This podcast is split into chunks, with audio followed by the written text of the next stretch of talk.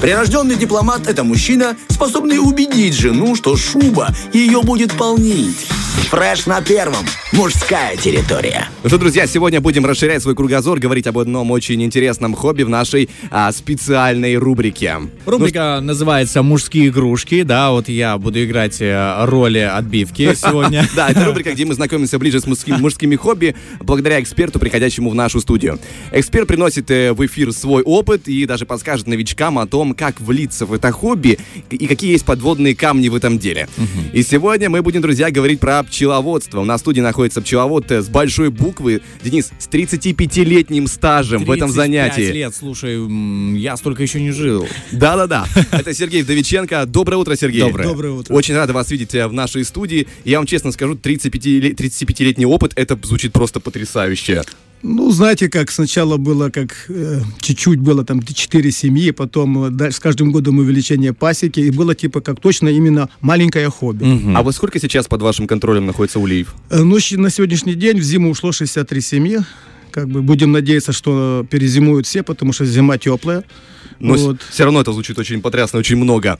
И вот э, если, скажем так, э, а, представим себе, есть условный новичок, да, он хочет заняться э, этим делом, он знает, что мед это жидкое золото, он понимает, и ему хочется приступить к этому занятию. И вот с чего бы ему начать? Вот об этом поподробнее хочется поговорить. А, первый вопрос, конечно же, я представляю себя на месте новичка, и я себе должен оборудовать место. Вот где и как лучше расположить будущие ульи? Ну, во-первых, то, что вы правильно сказали, надо иметь желание. Да, К сожалению, конечно. сегодня, вот э, так чуть-чуть забегу вперед, э, очень мало молодежи.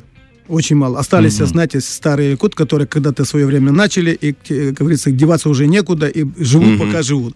Вот. Но самое первое, самое главное, я считаю, это найти место место, потому что нужна э, база. Должен быть какой-то лес, должны быть какие-то рядом поля, чтобы там высаживались медоносы. К сожалению, в последнее время очень мало высаживаются медоносы, поэтому самое лучшее это где-то возле леса, угу. возле каких-то там посадок, чтобы была угу. кормовая база. Потому что если не будет с чего носить мед, смысла нету как бы заводить пасеку. А, вот такой вот вопрос. А на каком расстоянии примерно должен располагаться лес, поля? Вот в, в каком радиусе? Понимаете, чем ближе, тем лучше. Угу. Э, пчела может летать на расстоянии до 15 километров. Угу. Это очень много. Угу. Но самое эффективное это 2-3 километра. О, э, Дело в том, что когда пчела прилетает к, к цветочку, как мы угу. говорим, собрала нектар, она летит назад и она, когда летит назад, тратит очень много энергии, угу. и она съедает э, этот нектар. И чем ближе к дауля, тем больше она остается у нее, и она его приносит. Если мы говорим про ули, я читал, просто есть разные виды, и вот какие э, стоит прийти, вот, допустим, новичок приходит в магазин с ульями и говорит, мне нужен вот такой, вот какой именно лучше? Знаете, для новичка самое простое и самое легкое – это лежаки. Ага. Это такие, как бы скажем, сундуки, с ручечками, как угу. бы. Вот. Там есть они на разное количество рамок, то есть есть на 16, есть на 20, и, конечно, самые большие это 24 рамки. А сколько нужно новичку на первое время? Допустим, вот на первый год я хочу протестировать, подойдет ли мне вообще пчеловодство? Ну, это в районе где-то около пяти штук. Угу. Во-первых, как бы надо немножко научиться понять, что нужно. Э, конечно, желательно иметь рядом какого-то там знакомого пчеловода, это который понятно, подскажет. Да. Потому что, к сожалению, когда я начинал, э, знаете, было такое какое-то время немножко странно. На нашей улице где-то, наверное, жило человек 5-6 пчеловодов.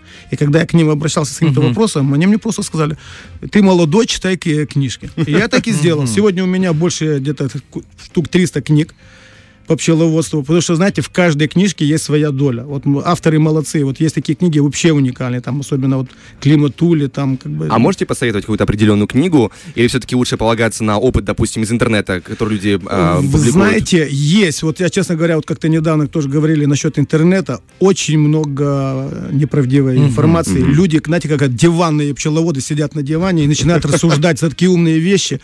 Просто э, мне помогло то, что когда-то я попал с старым пчеловодом пчеловодом, и он выписывал журналы. Был mm-hmm. такое шикарное пчеловодство тут, э, ну, еще в Советском Союзе. Mm-hmm. И я, он собирал очень большую как бы, коллекцию, и я у него выкупил все журналы за 40 лет. Ого. Вот. Что там было хорошо в тех журналах, понимаете? Там человек сказал, я сделал это, и у меня получилось вот это.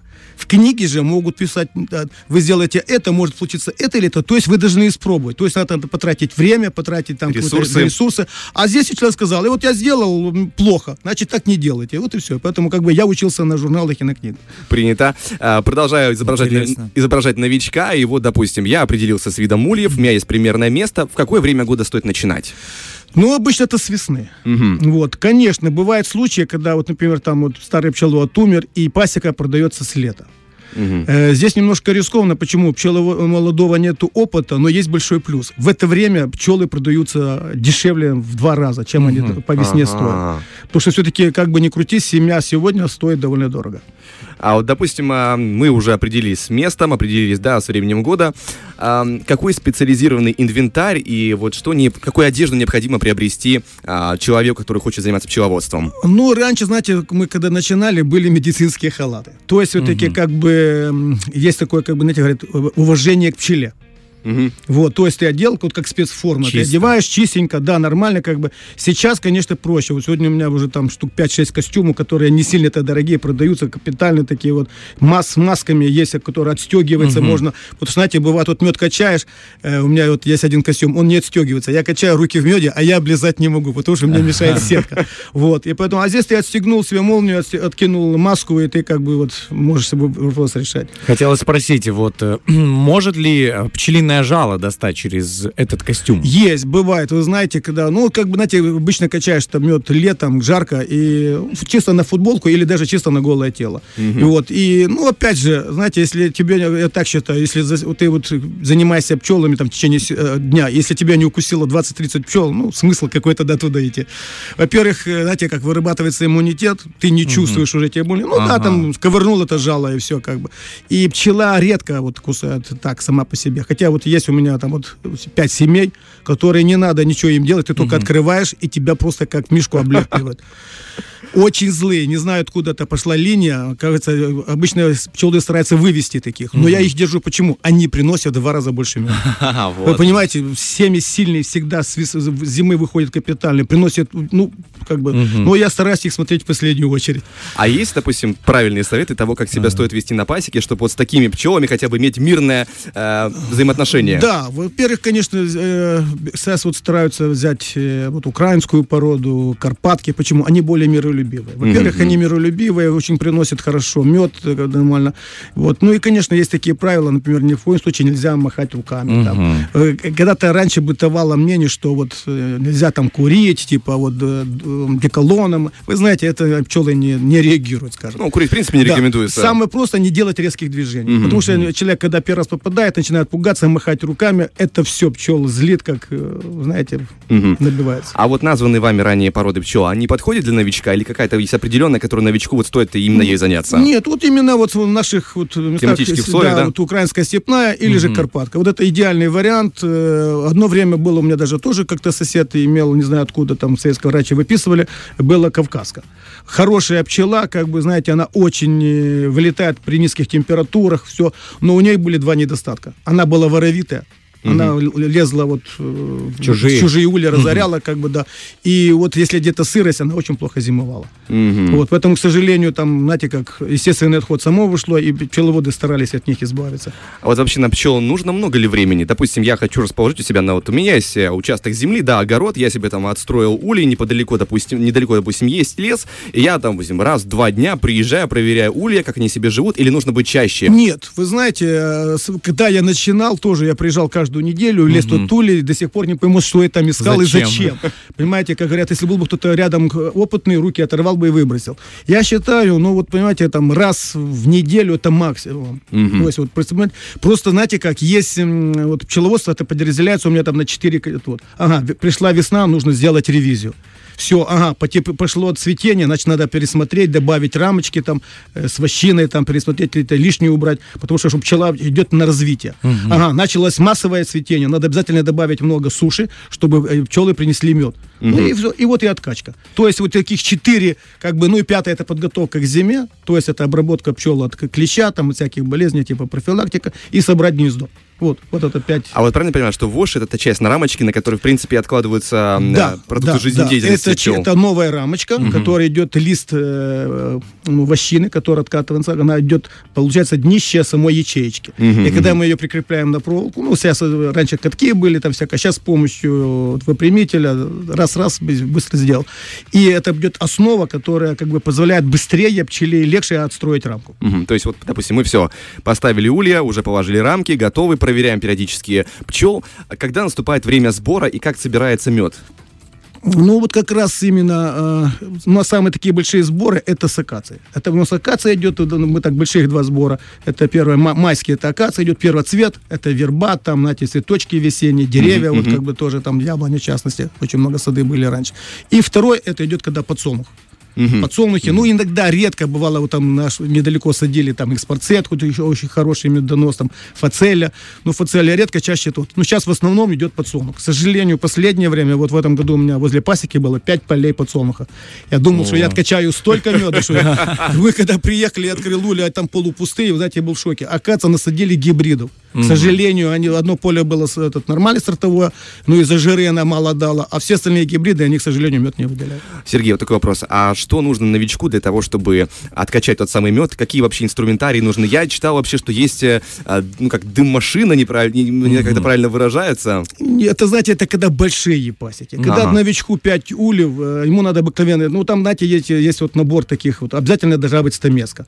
Э, какой-то, вот, можно щетку там, ну, пчелы, к сожалению, щетку не сильно любят, она им напоминает мех, и поэтому они кидаются как бы на нее. Это... Самое простое и лучшее, вот у меня друзья держат гусей, угу. я приезжаю, говорю так, мясо ваше, крылушки мои. Угу. И вот этим крылом, когда надо там сдуть э, пчел с рамки там или пуля, ага. идеальный вариант как бы. Вот, э, вот. Плюс э, стамеска это обязательно э, этот инструмент, которым ты работаешь. В последнее время, знаете, как люди стали немножко болезненные, чтобы не сильно кусали, многие работают в перчатках. Угу. Я, Вариант, да. Да, Вариант. я проработал 30 лет без перчаток, но в последнее о, время, о. понимаете, то, что стало или много э, пчел на точке, понимаете, к сожалению, была такая норма, что на одном месте должно быть не больше 30 ульев. Угу. Вот, а у меня было 90, пчелы летали одна за другой, то есть во двор нельзя было даже выйти одно время, как бы, особенно после качки это все. Мы откачивали, уезжали на неделю. Потом приезжали, пчелы немножко успокаивались, как бы вот. вот потому что, ну, в самом деле, ходили в масках, потому что по двору нельзя было пройти.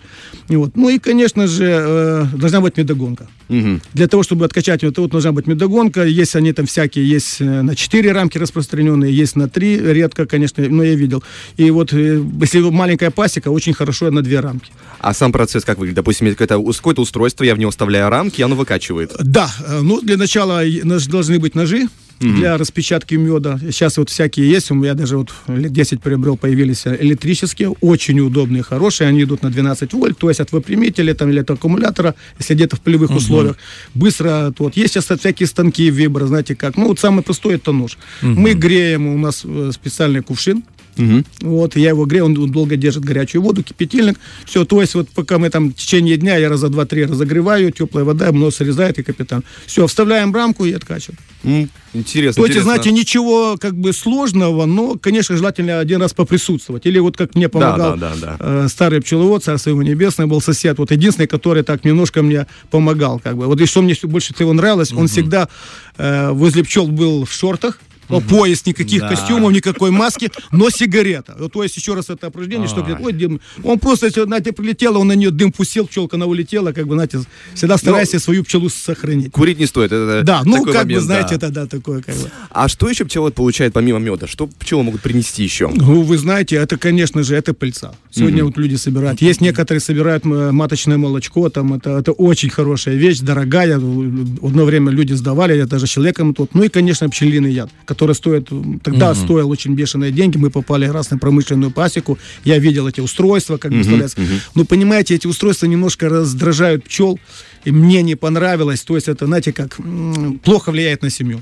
Mm-hmm. И я сразу сказал, что это не мое, поэтому я даже пергу не собираю. Почему? Когда мы собираем э, у пчелы пергу, мы грабим ее. Mm-hmm. А перга нужна для выкармливания пчелы. Ага. Пчела обязательно. Это, как, знаете, хлеб, пчелиный хлеб. А как она выглядит, чтобы начинающий пчеловод она не крупиночки, вот эти вот пыльца на цветочках, если многие, вот они ее берут, прежде чем ее запечатать в ячейку, они ее перемалывают в себя, смешивают с медом, и вот это получается идеальнейший вариант. То, что продается на рынке, это чистая просто пыльца, это, скажем так, полуфабрикат. Ее все равно нужно там желательно с медом, чем-то, да, как бы там еще такие моменты для новичка, которые могут быть э, очень важными, потому что, допустим, потратил немало денег, купил себе улья, уже пчелы нужно необходимое. Как подготовить улья к зиме таким образом, чтобы а, пчелы смогли перезимовать и выжить? А, ну, видите, самое главное, я еще говорю, это кормовая база. Есть э, вот, вот у меня, чем еще хорошо там возле моих пчел, у нас там заброшенные огороды, которые заросли дерезой, как мы mm-hmm. говорим, называем. Некоторые вот, там называют ее там лицея, там по-всякому,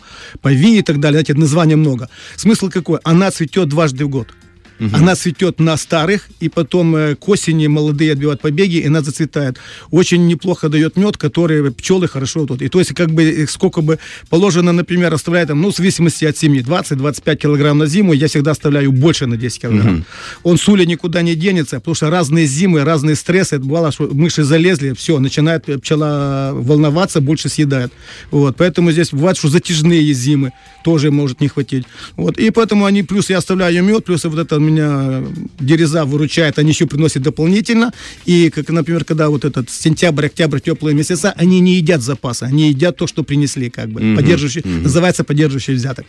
И такой еще вопрос завершения чисто, знаете, внешнего mm-hmm. характера, потому что кто-то может э, быть перфекционистом во внешнем виде, чтобы, допустим, ульи были цвета как дом, или чтобы они были все одного цвета. Можно ли красить улья? Да, не будет ли пчела волноваться? Нет, вы знаете, как раз вот, ну, я э, очень много видел пасек, которые совсем не крашеные. Дело в том, это не сильно как бы влияет. Э, не крашеная уля чем? Плюс он дышит полностью. Угу. Это очень хорошо сказывается на зимовке. Но мы красим почему? А, во-первых, чтобы когда, э, знаете, там, когда у вас 5-6, это не страшно, они на свой домик найдут пчелы. Но когда большие пасеки, вот как у меня было 90 там, до 100 штук доходило, чтобы пчела легче находить свой путь, мы красили в разные цвета. Угу. Она различает три цвета. Белый, желтый и голубой, синий. А, то есть для отдельных семей, да, чтобы они не путались? все остальные Классно. у нее цвета, это идут, они черные, темного цвета. Ну, конечно, например, у меня вот павильон был, чтобы он как бы красиво смотрелся, мы красили зеленым, и красным, хотя пчела это на это на не обращает mm-hmm. Слушайте, Сергей, это безумно интересно. И, мне кажется, об этом можно говорить часами, да, углубляться, да. конечно, в эту тему.